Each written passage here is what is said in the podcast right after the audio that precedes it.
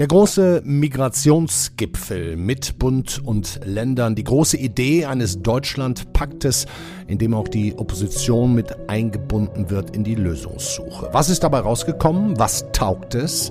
Darüber sprechen wir heute mit unserer Berlin-Korrespondentin Helene Bubrowski. Wir schalten auf die kleine Kanareninsel El Hierro die gerade von Flüchtlingen, so sie nicht auf dem Weg dahin ertrinken, überrannt wird. Und wir fragen im dritten Block den Migrationsforscher Gerald Knaus, welche Lösungen aus seiner Sicht Sinn und welche keinen machen. Legen wir direkt los.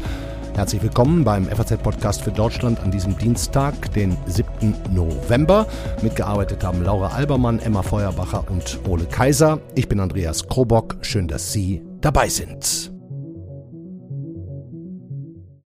Die Gipfelnacht. Große Worte für ein jahrelanges, wenn nicht Jahrzehnte altes Streitthema in Deutschland. Der Bund trifft die Länder, um über Migrationspolitik zu verhandeln. Und auch wenn sicher noch einige Fragen offen bleiben, so wurden doch immerhin zehn Beschlüsse gefasst. Ich will nicht zu große Worte ergreifen, aber doch sagen, dass ich glaube, dass das hier ein sehr historischer Moment ist, in dem wir hier sitzen.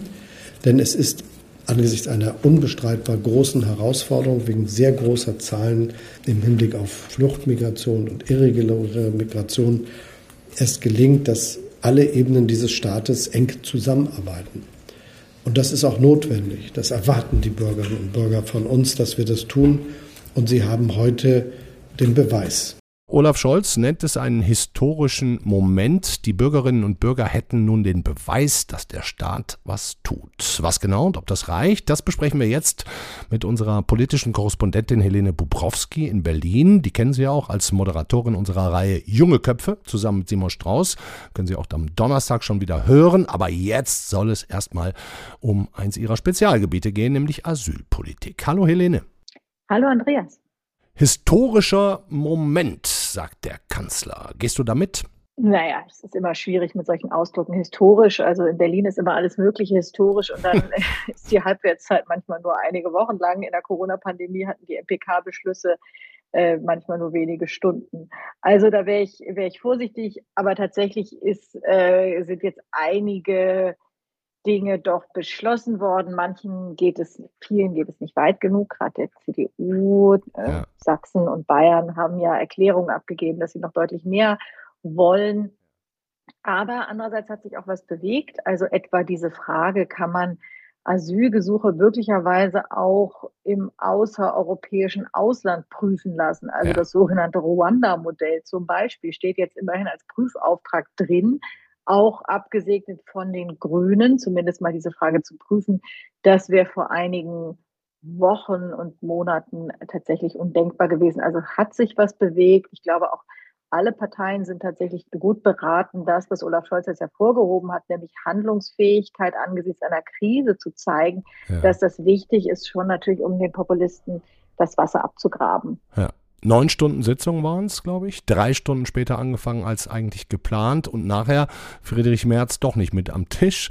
Also so ganz reibungslos scheint das alles nicht gelaufen zu sein. Naja, Friedrich Merz hat ja eine etwas ungeklärte Rolle. Er ist Oppositionsführer im Bund, also äh, Fraktionschef äh, und, und CDU-Vorsitzender, aber er hat natürlich auf der Ministerpräsidentenkonferenz keine eigene Rolle. Er ist eben nicht Landeschef. Also trotzdem hat ja der Kanzler versprochen, auch einen Deutschlandpakt, also ein, ja, ein Kompromiss zu finden, auch mit der, mit der Opposition, mit der CDU, also voranzugehen. Friedrich Merz war am Freitag im Kanzleramt das zweite Mal schon, über, um über dieses Thema zu sprechen, hat auch einige Punkte mitgebracht, 26 an der Zahl, über die er sprechen möchte. Die Wahrheit ist, dass es nicht wirklich Thema war, also jedenfalls gar nicht Thema auf der MPK war, mhm. was dann auch wieder deutlich macht, dass eben Opposition doch Opposition nur ist. Kein Deutschlandpakt. Diejenigen, die wirklich ernst genommen werden in der Sache, sind dann die Ministerpräsidenten der CDU, die dann tatsächlich verhandeln und die Beschlüsse ähm, ausarbeiten. Hm. Wollen wir erstmal über die Punkte sprechen, die jetzt wirklich geklärt wurden oder die, die offen bleiben und wie du deinen Text dazu, den ich natürlich auch verlinke, überschreibst, der Streit wird weitergehen. Suchst du aus. Mhm. So sieht's aus. Also das hat insbesondere liegt das natürlich an Söder und auch Kretschmer, die wie ich schon sagte, diese Erklärung abgegeben haben, dass es alles nicht reicht, aber auch ähm, März, über den wir jetzt schon gesprochen haben, der nicht beteiligt war, hat heute gesagt, also das reicht auch über alles nicht und der Deutschlandpakt sei jetzt erstmal aufgekündigt. Er weiß gar nicht, wie man jetzt noch weiterreden solle. Also man kann natürlich sagen, wahrscheinlich werden diese Beschlüsse, die heute Nacht gefasst worden sind, nicht reichen, jedenfalls kurzfristig nicht reichen, um das Problem ernsthaft zu lösen. Dafür ist diese Migrationskrise viel zu groß, viel zu vielschichtig. Die Maßnahmen wirken natürlich alle nicht so schnell. Bei manchen fragt man sich überhaupt, ob das alles praktikabel ist. Ja. Und dann sind es viele indirekte Effekte von Pull und anderen äh, Geschichten, über die wir diskutieren. Also man muss immer vorsichtig sein, wenn man zu viel verspricht. Insofern wer sich heute hinstellt und sagt, das reicht wahrscheinlich nicht, wir müssen mehr machen, hat eine ziemlich hohe Wahrscheinlichkeit, dass man ihm Recht gibt und er sagt, ja, wahrscheinlich hat das nicht gereicht, um das alles zu lösen. Andererseits ist es natürlich in Zeiten von wachsendem Populismus in Deutschland, von einer Wagenknechtpartei, von einer AfD, die immer wieder sagt, die Politik macht gar nichts, auch eine Frage an das Verantwortungsbewusstsein, ob man jetzt wirklich am nächsten Tag nach so einer ja doch für alle sehr anstrengenden Nacht und intensiven äh, Nachdenken, viel Gehirnschmalz, das da reingeflossen ist. Jeder, der irgendwie ein bisschen über seinen Schatten springt, ob man jetzt wirklich hingehen muss und sagen muss, das ist alles, äh, äh, sage ich mal, Murks überspitzt, ja, das reicht alles nicht. Also das ist ja Wasser auf die Mühlen derer, die behaupten, der Staat kriegt dieses Problem nicht gelöst. Ja, ich meine, das grundsätzliche Problem scheint mir zu sein, ähm, du kannst mich korrigieren, die Union hatte ja vorher und wahrscheinlich auch mit diesen 26 Punkten von März von einer Asylwende gesprochen, ne, die sich hauptsächlich ja. weniger auf die Abschiebung konzentriert, mhm. als, wie du sagst, diese Pull-Faktoren, dass eben überhaupt weniger Menschen nach, nach Deutschland kommen ne, und Europa äh, kommen. Also in dieser Hinsicht ist ja bis auf, wir überlegen mal, ob eine Drittstaatenlösung oder wir prüfen eine Drittstaatenlösung, da ist ja tatsächlich nichts gekommen, muss man sagen. Äh, naja, es ist eine äh, Kürzung von Leistungen. Das ja. ist schon, äh, steht schon drin, auch ein äh, ja, ewiger Zankapfel, der nicht zuletzt eine rechtliche Komponente hat, weil ja in Deutschland dieses sogenannte Existenzminimum, die Existenzsicherung eben definiert, also damit auch das Leistungsniveau ja. nicht nur im Grundgesetz irgendwie abgesichert, sondern tatsächlich von der Menschenwürde umfasst. So sieht es das Bundesverfassungsgericht. Ja. Aber viele, auch nicht alle, aber viele politische Akteure sind sich einig darin, dass natürlich das Leistungsniveau nicht unbedingt dazu führt, dass sich ein Nigerianer wirklich auf den Weg macht und sagt, ich möchte Leistung nach dem Asylbewerberleistungsgesetz in Deutschland. Aber diese sogenannte Sekundärmigration befördert das natürlich. Also sprich, in anderen europäischen Staaten ist das Leistungsniveau deutlich geringer und dann sagt man, ach, wenn ich jetzt eh schon in Europa bin, dann gehe ich doch nach Deutschland, da kriege ich doppelt so viel oder wie auch immer im Vergleich zu etwa osteuropäischen Ländern. Ja. Und da, das ist jetzt darin die Diskussion, was macht man eigentlich damit? Inwiefern kann man das Niveau absenken? Kann man das europäisch irgendwie angleichen und so weiter? Darüber wird lange diskutiert und gestern gab es da jetzt zumindest mal, wenn man so will, eine kleine Lösung, dass die Umstellung der Leistung nach dem Asylbewerberleistungsgesetz auf diese, ich sag mal, Hartz IV, nicht mehr Hartz IV, sondern heute Bürgergeld, äh, Regelung nicht nach 18 Monaten, sondern erst nach 36 Monaten kommen soll. Also man kriegt etwas später etwas mehr Geld. Das ist sicherlich nicht das, was sich die einen oder anderen vorgestellt haben, die wirklich Pull-Faktoren deutlich beschränken wollen. Aber es ist eine Bewegung in diese Richtung, in der sich lange nichts bewegt hat. Ja, also wir haben noch ein paar mehr Beschlüsse. Ich kann ja so mal ein paar in Überschriften sagen. Also wir haben weiterhin starke Grenzkontrollen, sogar in Teilen ausgeweitet. Wir haben den Wunsch nach beschleunigten Asylverfahren. Wir haben ähm, ähm, den sichergestellte Abschiebungen wurden besprochen oder wie es korrekt wahrscheinlich heißt Rückführungen. Und äh, jetzt vielleicht noch ein Punkt, den du als besonders spannend auch identifiziert hast in deinem Text, nämlich eine Pro-Kopf-Pauschale pro Flüchtling. Ne? Da geht es ja wahrscheinlich um diesen äh, Streit zwischen Ländern und Bund. Ähm, was zahlt der Bund den Ländern? Die wollten ja viel, viel mehr Geld haben äh, als, als ursprünglich, weil sie natürlich auch deutlich mehr ausgeben durch die vielen Flüchtlinge.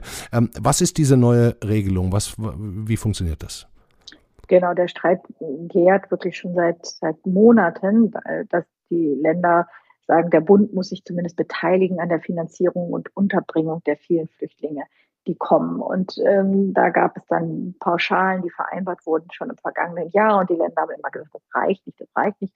Und wollten eigentlich 10.500 Euro pro Person zusätzlich zu einem Sockelbetrag von von etwas über einer Milliarde. Mhm. Der Bund hat äh, sich zuletzt sehr hartleibig gezeigt und hat gesagt, also es ist gar nicht so, dass wir nicht zahlen wollen. Wir können schlicht nicht zahlen. Die Kassen sind leer. Wir haben so, aus, so hohe Ausgaben für all das, worüber wir sonst hier immer diskutieren. Also zum Beispiel die Bundeswehr und, und vieles mehr. Und es haben auch tatsächlich viele damit gerechnet, dass man dieses Thema am Montag irgendwie ausklammern wird, weil das einfach keine, keine Annäherung geben Weil es so schwierig ist, ne? Ja. Weil es so schwierig ist und weil der Bund sagt, ich kann nicht und die Länder sagen, wir müssen, wir brauchen aber. Ähm, jetzt gab es aber tatsächlich eine Einigung, das war äh, eine Überraschung, kann man sagen, äh, die keine Seite so richtig toll findet, aber das macht ja manchmal den guten Kompromiss aus. also äh, jetzt statt 5000 ähm, Euro, also die Mitte zwischen 5.000 und 10.000 liegt ja bei 7.500 und das ist auch der Betrag, den jetzt die Länder pro Flüchtling pro Jahr bekommen. Ah ja. Das wird dann wiederum ähm, angerechnet auf eine Anschubfinanzierung, kann man sagen, von 1,75 Milliarden, die sie erstmal so kriegen.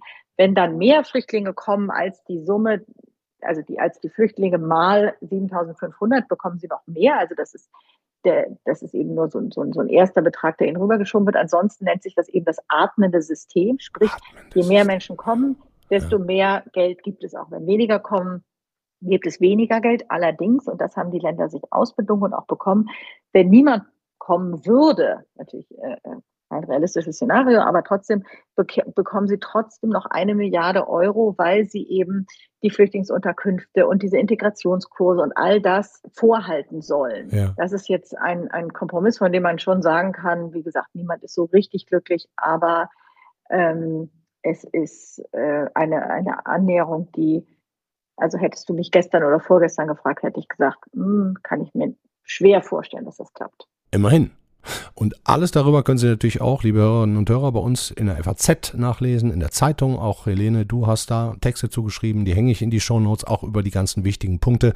Ich glaube, wenn man das nochmal in Ruhe nachliest, wenn man sich dafür interessiert, ähm, dann kriegt man da auch noch ein paar Details mehr. Ich danke dir auf jeden Fall sehr herzlich, liebe Helene Bubrowski. Die besten Grüße nach Berlin.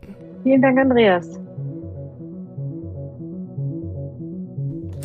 Während wir hier in Deutschland nun viel über Kostenübernahmen, Geld für die Länder, beschleunigte Verfahren, Sozialleistungen für Asylsuchende gesprochen haben und es ja auch tatsächlich ein paar Lösungen gab beim Bund-Länder-Gipfel, sind andere Regionen in Europa gerade völlig überfordert. Wir haben die Flüchtlingslager auf Lesbos im Kopf, auf der italienischen Insel Lampedusa und nun, man spricht schon vom neuen Lampedusa, die kleine spanische Kanareninsel El Hierro. Gut 11.000 Einwohner hat El Hierro nur, aber allein in diesem Jahr sollen schon über 30.000 Migranten dort mit dem Boot gelandet sein und da sind diejenigen, die schon länger da sind, gar nicht mitgezählt. Grund genug, um uns mal ein Bild, einen Ton vor Ort zu machen. Ich freue mich sehr, die dort lebende und auch als freie Journalistin arbeitende Deutsche, Christina Teuton-Mohr, jetzt am Telefon zu haben und zu hören, wie es auf El Hierro zugeht. Hallo, Frau Teuton-Mohr. Hallo, Herr Kroborg. Schönen guten Tag. Ja, fangen wir doch erstmal so an. Wie lange leben Sie schon auf El Hierro? Oh, ich bin schon vor über zwölf Jahren, ähm, habe ich ein Grundstück gekauft und so fix lebe ich seit acht Jahren ungefähr hier. Ja. Und was hat Sie dorthin getrieben? Das schöne Klima, das schöne Wetter, die schöne Insel. Das Durchaus. Also ich bin mal im Urlaub dort gewesen, habe mich sehr in die Insel verliebt. Und interessanterweise war das genau bei der ersten Kanarenkrise, also als die ersten Flüchtlinge ankamen. Das war 2006. Unabhängig davon habe ich mich in diese Insel verliebt, weil sie ist ein Weltbiosphärenreservat, ähm, geformt wie ein Herz, hat wunderschöne ähm, unberührte Natur, dadurch, dass so große Teile, zwei Drittel sind naturgeschützt. Sie liegt mitten im Atlantik, hat äh, angeblich die meisten Klimazonen der Welt und ist wunderschön. Also man hat dort Ruhe, man hat den Atlantik, man ist am Ende der Welt scheinbar und kann dort wunderbar zur Ruhe kommen. Und ich habe dann nach und nach da so eine kleine Biofinca aufgebaut und mir die so zu meinem Leben als Journalistin parallel aufgebaut und auch eine Coachingfirma und wir betreiben auch eine kleine Freitauchschule inzwischen dort vor Ort. Ich meine, Sie beschreiben die Insel einerseits als sehr märchenhaft, als, als magisch und, und jetzt ist es aber auch vielleicht der größte Spot, zumindest was die Relation Einwohner und, und Flüchtlinge angeht in ganz Europa. Ne? Jeden Tag kommen Boote mit hunderten Flüchtlingen, wir lesen das auch in der FAZ Immer wieder, ich habe jetzt gesehen, am, allein am Samstag sollen 700 Flüchtlinge angekommen sein aus Senegal. Ähm, wie müssen wir uns da die Lage vorstellen? Wie erleben Sie das? Die kommen dann am Strand an und ja, wie, wie, wie ist das? Wie, was sind das für Bilder? Also es ist so, dass sie nicht am Strand ankommen, sondern ganz gezielt den Südhafen der Insel ansteuern und sie werden von der Seenotrettung quasi vor dem Hafen äh, quasi aufgegriffen, sofern sie gefunden werden. Was, was das Drama ist, ist, dass es eine der gefährlichsten Routen überhaupt ist, weil El Hierro ist die südwestlichste Kanareninsel. Das heißt, wenn die Migranten, die aus dem Senegal El Hierro direkt ansteuern, was ganz neu ist, dass das passiert, ähm, wenn die El Hierro verfehlen, dann treiben sie auf dem Atlantik Richtung Venezuela und ähm, werden möglicherweise auch nicht gefunden. Also es ist eine extrem riskante Route. Ja. Die werden vor der Insel, wenn sie denn gefunden werden, ähm, eben von der Seenotrettung dann in den Hafen geschleppt. Und Sie haben gerade gesagt, also es kommen nicht täglich Schiffe an, aber es kann täglich passieren. Also man lebt hier in so einer Art Ausnahmezustand. Vor allen Dingen die ganzen freiwilligen Helfer leben in einer Art Ausnahmezustand sind immer ständig bereit, es kann jederzeit kommen. Und das ist vielleicht so das Schlimmste, dass man nie weiß, wann kommt wieder ein Schiff. Und jetzt muss man sich das so vorstellen, dass am Hafen, ich war gestern da, da liegen 28 gerade so wirklich große ähm, Holz. Boote. Das sind auch, diese Kayukos dann, ne? Das sind diese Kayukos und Pateras werden die hier genannt. Ja. Und man muss sich das so vorstellen, also die Menschen kommen an und die werden ja von großen äh, Schiffen in die Nähe, schon etwas näher, ähm, auf, also aufs Meer hinausgeschleppt. Ja. Und die stehen dann wirklich auf, in so einem Boot, was vielleicht so zehn Meter lang, drei Meter breit ist, stehen dann wie viele so 270 Menschen Boah. ungefähr. Ja. Mm, die stehen auch wirklich in Reihen, so acht bis zehn Reihen, stehen die dann aneinander gedrängt, so dass sie nicht mal Platz haben, die Arme zu bewegen. Also man muss sich das vorstellen. Die sind dann zehn, zwölf Tage unterwegs auf dem offenen Meer, also verbrennen, stehen da, können sich nicht rühren. Und es ist, hat auch, äh, also sie können auch ihre Notdurft nicht verrichten. Also die können nicht nach außen gehen, um im Meer sich zu erleichtern, sondern die stehen da eingefärcht und kommen dann, werden dann so in den Hafen hineingeschleppt. Mhm. Und dann findet da natürlich eine Erstversorgung statt. Also sie müssen als erstes mal überhaupt gesäubert werden. Ähm, die können kaum an Land gehen, weil sie völlig entkräftet sind. Also das sind jetzt Hilfsorganisationen am Hafen, die dann da äh, helfen und tätig sind oder macht das quasi genau. El Hierro äh, autark?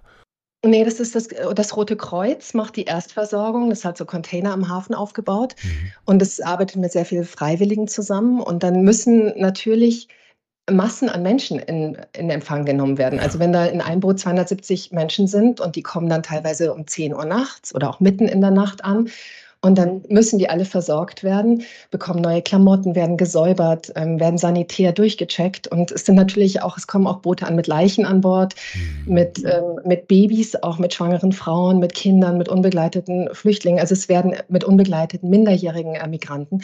Und es werden immer vollere Boote und immer dramatischere Situationen. Und am Wochenende sind zum Beispiel vier, also vier Leichen mit äh, quasi äh, angekommen und die müssen natürlich auch, ähm, mit denen muss man auch umgehen, mit diesen ja. gestorbenen Menschen. Ja? ja? Und dann, dann ist eben nach dieser Erstversorgung, werden sie dann eben äh, ins Krankenhaus gebracht, die ins Krankenhaus müssen. Dieses kleine Krankenhaus ist halt für eine Inselbevölkerung von 10.000 Menschen ausgerichtet und nicht, nicht dafür jetzt noch Migranten äh, zu, zu versorgen. Und dann gibt es zwei große Aufnahmelager, die haben jeweils eine, also Lager kann man es eigentlich auch kaum nennen, es sind halt improvisierte Aufnahmeeinrichtungen. Genau, so mit Zelten in ehemaligen großen Gebäuden, äh, die unter staatlicher Obhut sind vom spanischen Zentralstaat. Und da, die haben jeweils eine Kapazität von ungefähr 300 Menschen. Und aber auf El Hierro sind im letzten Monat, also im letzten Monat im Oktober allein, sind etwa 15.000 auf den Kanaren angekommen. Ja. Und von diesen 15.000 sind etwa 9.000 auf El Hierro angekommen. Und was El Hierro macht, und deshalb hinkt dieser Vergleich mit Lampedusa etwas, er ist sehr drastisch, aber die, da El Hierro nicht die Aufnahme- und Unterbringungskapazität hat, werden die Migranten nach dieser Erstversorgung weiter transportiert. Ja. Also zum Beispiel die, die am Wochenende angekommen sind, sofort am Samstag wurde eine Fähre von Teneriffa losgeschickt nach El Hierro und die hat dann 390 von diesen mehr als 700 angekommenen Migranten ähm, gleich weiter in größere Lager nach Teneriffa gebracht. Es wird das aller, allerbeste getan, aber die Insel ist natürlich sehr, sehr am Limit aber trotzdem werden, wird dann die Weiterbetreuung auf Teneriffa oder Gran Canaria organisiert. Es findet natürlich auch einfach sehr, sehr traurige Situationen statt. Zum Beispiel, also die, die Migranten, die ankommen, die sind dann, die Erwachsenen werden eben in diese beiden äh, staatlichen Aufnahmeeinrichtungen gebracht, bevor sie dann weiter nach Teneriffa gebracht werden. Also die sind da meistens nur ein bis zwei Tage. Und dann und die, die Minderjährigen bekommen, kommen in andere Institutionen und halten sich auch länger dort Ach, auf. Die werden getrennt dann ähm, mhm.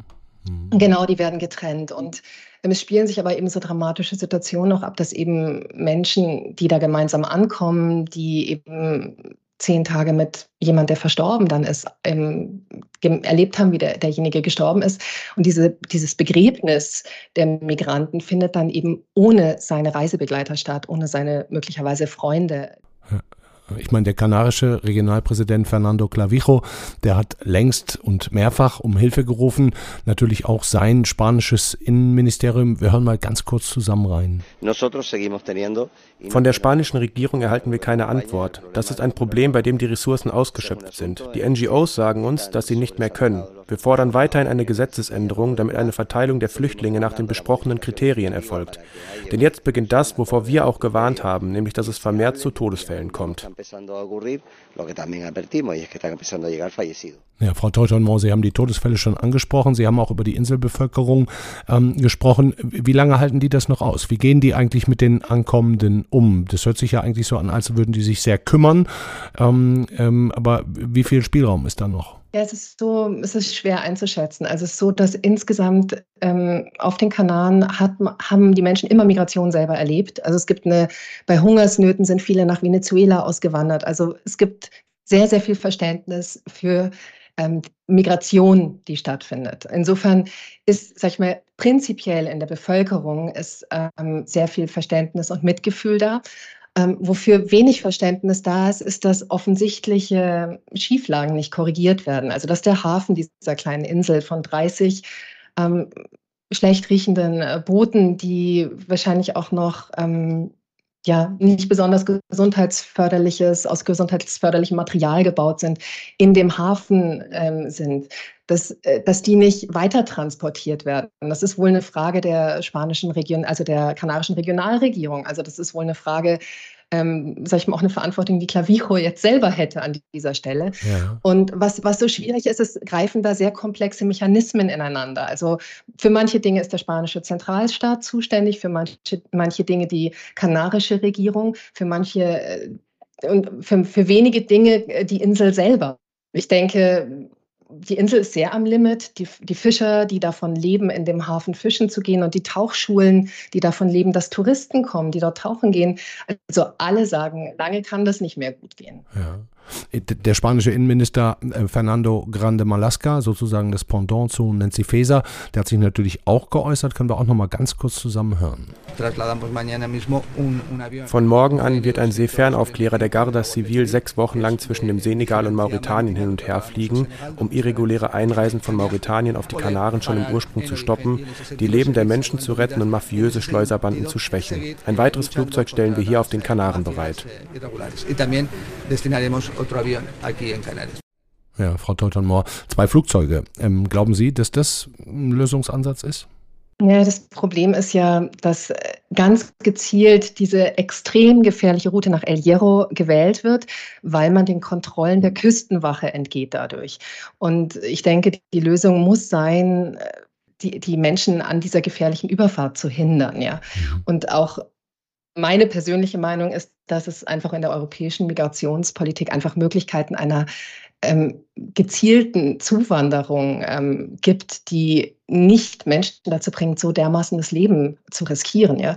Das ist äh, das ist, das ist das wirklich Dramatische, also mitzuerleben, wie verzweifelt diese Menschen sind, ähm, das auf sich zu nehmen. Ja. ja. Madrid ou Le Mans oder Barça ou Barsac, ne? das, ist der Wahlspruch der Senegalesen. Madrid oder der Tod, Barcelona oder mhm. der Tod, alles besser als in der Heimat zu bleiben. Kennen Sie persönliche Geschichten, Beweggründe? Wissen Sie, warum die Menschen dieses, man muss ja sagen, diese Lebensgefahr und diese unmenschlichen Umstände auf sich nehmen? Hauptsache weg aus ihren Heimatländern?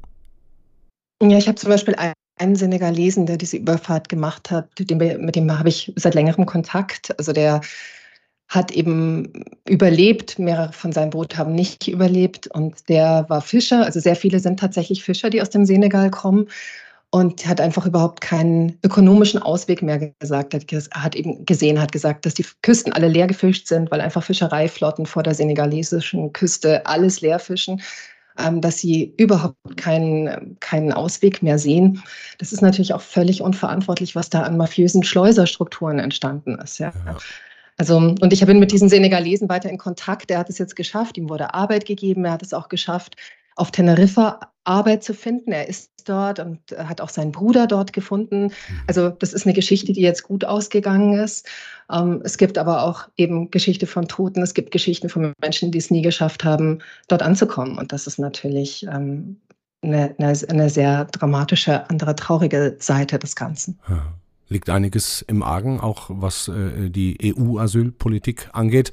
Liebe Christina Teuton-Mohr, ich danke Ihnen sehr herzlich für die sehr eindrücklichen ja. ähm, ähm, Schilderungen von El Hierro und auch von den Kanarischen sehr Inseln. Gerne. Ich rede jetzt weiter mit dem Migrationsforscher Gerald Knaus.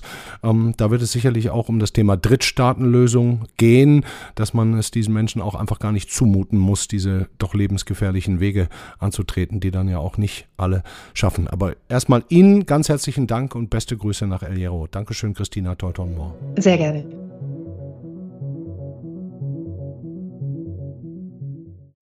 Wir haben jetzt über die deutsche Bund-Länder-Regelung gesprochen, über die Zustände auf der spanischen Kanareninsel El Hierro auch und wollen einen Schritt weitergehen. Sowohl in Sachen Zukunftsaussichten als auch in Sachen Lösungssuche. Dafür haben wir uns den Migrationsforscher Gerald Knaus eingeladen, aus Österreich stammend, in Berlin lebend und arbeitend als Mitgründer und Vorsitzender der Europäischen Denkfabrik Europäische Stabilitätsinitiative. Knaus ist vor allem bekannt geworden, neben seinen Büchern, durch die Mitwirkung am Migrationsabkommen mit der Türkei im Jahr 2016. Und jetzt ist er bei uns. Ich freue mich. Hallo Gerald Knaus. Hallo, guten Tag. Herr Knaus, bevor wir über die deutsche Bund-Länder-Regelung reden, über eine europäische Einigkeit in Fragen Migration, ähm, erstmal die Grundsatzfrage. Wie ernst ist aus Sie, Ihrer Sicht die Lage? Mit was müssen wir rechnen in den nächsten Jahren und von mir aus auch Jahrzehnten? Also, ich konzentriere mich lieber auf das nächste Jahr, denn ich glaube, in den nächsten zwölf Monaten gibt es eine sehr ernste Situation. Wir haben die größte äh, Fluchtbewegung seit den späten 40er Jahren, seit der Gründung der Bundesrepublik durch Putins Krieg gegen die Ukraine. Der ist ja nicht zu Ende. Da sind ja noch, äh, könnten nicht. ja noch Hunderttausende kommen. Und wir haben wachsende Zahlen, im Vergleich dazu immer noch weniger, aber wachsende Zahlen von Menschen im Vergleich zum letzten Jahr, die über das Mittelmeer kommen, die nach Spanien kommen, die nach Italien kommen. Und die fahren dann vor allem, wenn sie die EU erreichen, in zwei Länder gehen, nämlich nach Österreich oder Deutschland. Mhm. Und äh, wachsende Asylantragszahlen. Mhm. Also schlimmer auch so als 2015, als Merkel diesen prägenden Satz, wir schaffen das, gesagt naja, hat. Naja, insgesamt sind es höhere, im letzten Jahr hat Deutschland viel mehr Menschen Schutz gewährt als je zuvor. Und dann kommt das Politische dazu. Wir haben eine äh, dramatische Entwicklung in einigen europäischen Demokratien. Die könnte dazu führen, dass bei den Europaparlamentswahlen im nächsten Jahr wirkliche Anti-EU, Pro-Putin-Parteien wie die FPÖ in Österreich, äh, Le Pen in Frankreich, äh, AfD in Deutschland. AfD in Deutschland. Äh, manche könnten erste Partei in ihren Ländern werden. Hm. Und das wäre auch für Europa angesichts der Konfrontation auch mit, mit Putin und der Ukraine und der Aussicht auf eine Trump-Präsidentschaft desaströs. Hm. Wir können also festhalten, die Menschen, die Asyl suchen, die ein sicheres, wohlhabendes Land suchen, in der sie eine Zukunft für sich und ihre Familien sehen, die werden mit an Sicherheit grenzender Wahrscheinlichkeit, Herr Knaus, mehr und mehr und mehr, egal ob durch Kriege, Repressionen oder das Klima. Nein, weil also die Menschen, die Schutz brauchen, äh, das heißt ja noch nicht, dass es ihnen gelingt, über die Grenzen zu kommen. Äh, und letztlich entscheidet staatliche Politik, äh, wie viele Flüchtlinge wohin kommen. Äh, ich habe in meinem Buch vor ein paar Jahren mit der Schweiz begonnen im Zweiten Weltkrieg. Mhm. da gelang es den in Lebensgefahr schwebenden Juden aus dem Dritten Reich, aus Österreich, aus Deutschland nicht in die Schweiz zu kommen, weil die Schweiz die Politik hatte, mit Gewalt die Grenzen zu schließen. Ja. Ähm, in der Welt werden heute die meisten Grenzen mit Gewalt geschlossen. Und äh, es kommen kaum noch Leute aus Syrien heute in die Türkei oder in die Nachbarstaaten Syriens. Es ist sehr, sehr schwierig, aus Afghanistan nach Pakistan oder in Nachbarstaaten zu fliehen. Letztlich ist die Frage, welche Art Welt wollen wir? Will Europa äh, alle seine Werte opfern und sagen, an den Außengrenzen verhalten wir uns jetzt auch so, wie das manche ja vorschlagen. Wir schicken da Soldaten hin, ja. wir schießen auf die, die kommen. Oder schaffen wir es, irreguläre Migration zu reduzieren, ohne all unsere Werte zu opfern? Das ist die entscheidende Frage. Die Fluchtursachen heute sind die gleichen wie vor Jahrzehnten. Hm. Das ist Putin, das ist, äh, das war Assad, äh, das ist Maduro in Venezuela. Das sind eigentlich Kriege und Verfolgung. Plus Klimaflüchtlinge demnächst noch. Jein, also schauen Sie sich die Weltbank Vorhersagen an. Äh, es wird Menschen geben, die ihren Wohnort aufgrund des Klimas verlassen werden müssen, aber die bleiben fast alle in ihren Ländern oder auf jeden Fall in ihren Regionen. Äh, sehr viele Menschen, die aufgrund von Klima größere äh, Fluchtbewegungen unternehmen, sehen wir noch nicht. Und die Weltbankzahlen bis 2050 sind äh, über 200 Millionen Menschen. Ähm, sagen wir, es sind 300 Millionen Menschen. Es sind immer noch weniger, als allein die Bevölkerung Indiens in den letzten Jahren gewachsen ist. Und die haben sich auch nicht auf den Weg gemacht. Ja. Äh, wir hatten in unserem FAZ Auslands Podcast Machtprobe, in dem Sie auch mehrere, wie ich finde, hochinteressante Auftritte hatten, Herr Knaus. Zuletzt auch Wiebke Judith von Pro Asyl zu Gast. Die hat in Sachen weltweite Verteilung von Flüchtlingen Folgendes gesagt. Ich glaube, diese Prämisse, dass überhaupt alle nach Europa kommen würden, ist schon mal falsch. Ähm, denn wenn wir uns die Zahlen anschauen, die vom ähm, UNHCR, dem UN-Flüchtlingswerk, jährlich veröffentlicht werden, dann zeigen die seit Jahren, dass 70 Prozent der weltweiten Flüchtlinge in den Nachbarländern leben. Drei Viertel leben in armen oder einkommensschwachen Ländern. Also es ist tatsächlich eine Minderheit der weltweiten Flüchtlinge, die sich überhaupt auf den Weg nach Europa machen. Mhm, eine Minderheit, die sich auf den Weg macht. Herr Knaus, ähm, ähm, ähm, machen wir das Problem zu groß oder ist es tatsächlich zu groß? Also das Problem mit dieser Kommunikation ist, dass das faktisch nicht stimmt. Also zunächst, es sind nicht 70 Prozent in armen Ländern, sondern der UNHCR hat das vor kurzem korrigieren müssen, nachdem es kritisiert wurde. Äh, unter den armen Ländern oder Entwicklungsländern, so war die Formulierung bis zum letzten Jahr, äh, wurden auch, äh, auch äh, Staaten wie die Türkei gezählt, die ein Pro-Kopf-Einkommen hat als höher als einige EU-Mitgliedstaaten. Bis vor kurzem äh, wurde, wurde auch äh, Israel da noch dazu gezählt ah, äh, und, und alle, alle entwickelten Staaten in Asien, außer, außer Südkorea und Japan. Äh, nein, es stimmt, die meisten Länder, die meisten Flüchtlinge sind in Nachbarstaaten, dort, wo Nachbarstaaten ihre Grenze offen lassen. Das erklärt aber auch, warum in den letzten Jahren die meisten Flüchtlinge tatsächlich in Europa aufgenommen wurden, weil wir so viele Konflikte rund um Europa hatten. Die Türkei ist das Land mit der ersten größten Aufnahmezahl von Flüchtlingen. Aufgrund ihrer Politik gegenüber Syrien sind Millionen legal in die Türkei gekommen. Ja. Jetzt ist die Europäische Union insgesamt verhält sich gegenüber der Ukraine so wie die Türkei jahrelang gegenüber den Syrern. Die können alle kommen, die Ukrainer. Ähm, die Konflikte rund um Europa sind ein Hauptgrund, warum die, EU, die europäischen Staaten in den letzten Jahren tatsächlich meist, den meisten Flüchtlingen Schutz gewährt haben.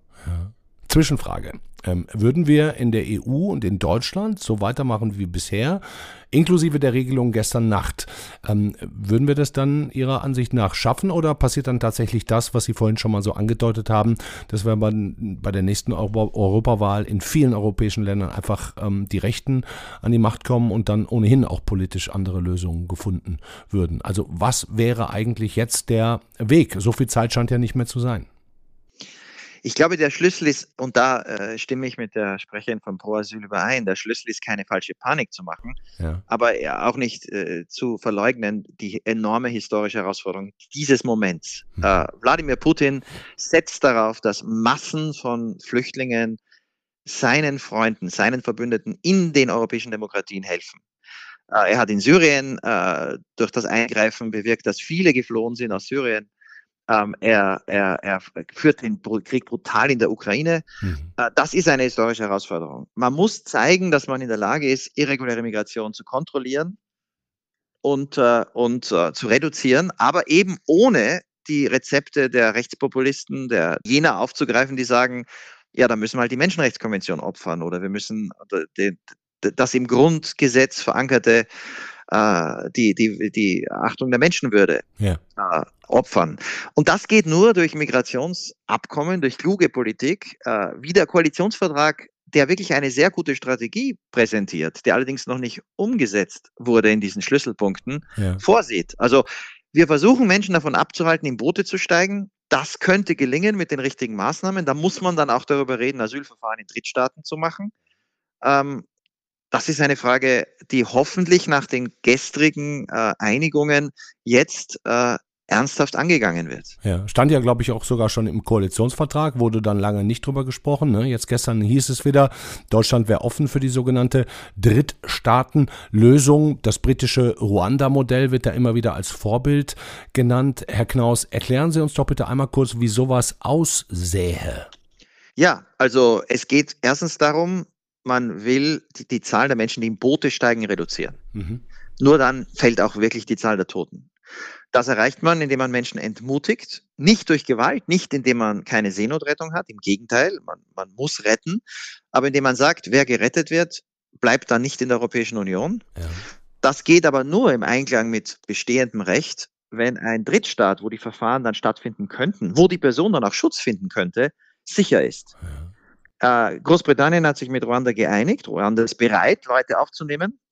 Äh, das Entscheidende dabei ist allerdings, äh, gibt es in Ruanda auch Asylverfahren, die fair sind. Mhm. Das haben englische Richter bis jetzt gestoppt. Die sagen, Ruanda selbst hat kein. Ach, die sollten das, das Verfahren dann selber auch machen. Ja, ja. Das würden nicht ja, wir das, aus der EU nein, dort nein, steuern. Nein, mhm. nein, nein. Das, mhm. diese Verfahren würden dann im sicheren Drittstaat stattfinden und die Leute, die Schutz bekommen, würden auch dort bleiben. Ähm, wie kann man das jetzt machen? Äh, indem man, man denen könnte, viel Geld zahlt, wahrscheinlich. Nein, na, natürlich muss es für die Länder einen Vorteil haben, indem man ihnen auch, auch, auch etwas anbietet, was für die eigene Bevölkerung sinnvoll ist. Ja. Mehr Mobilität, mehr Stipendien, wo man braucht, auch äh, legale Arbeitsmöglichkeiten.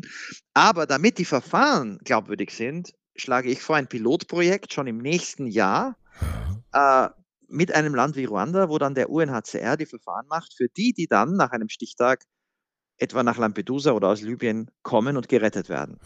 Das würde, könnte die Zahl der Menschen, die kommen, die sterben, drastisch senken.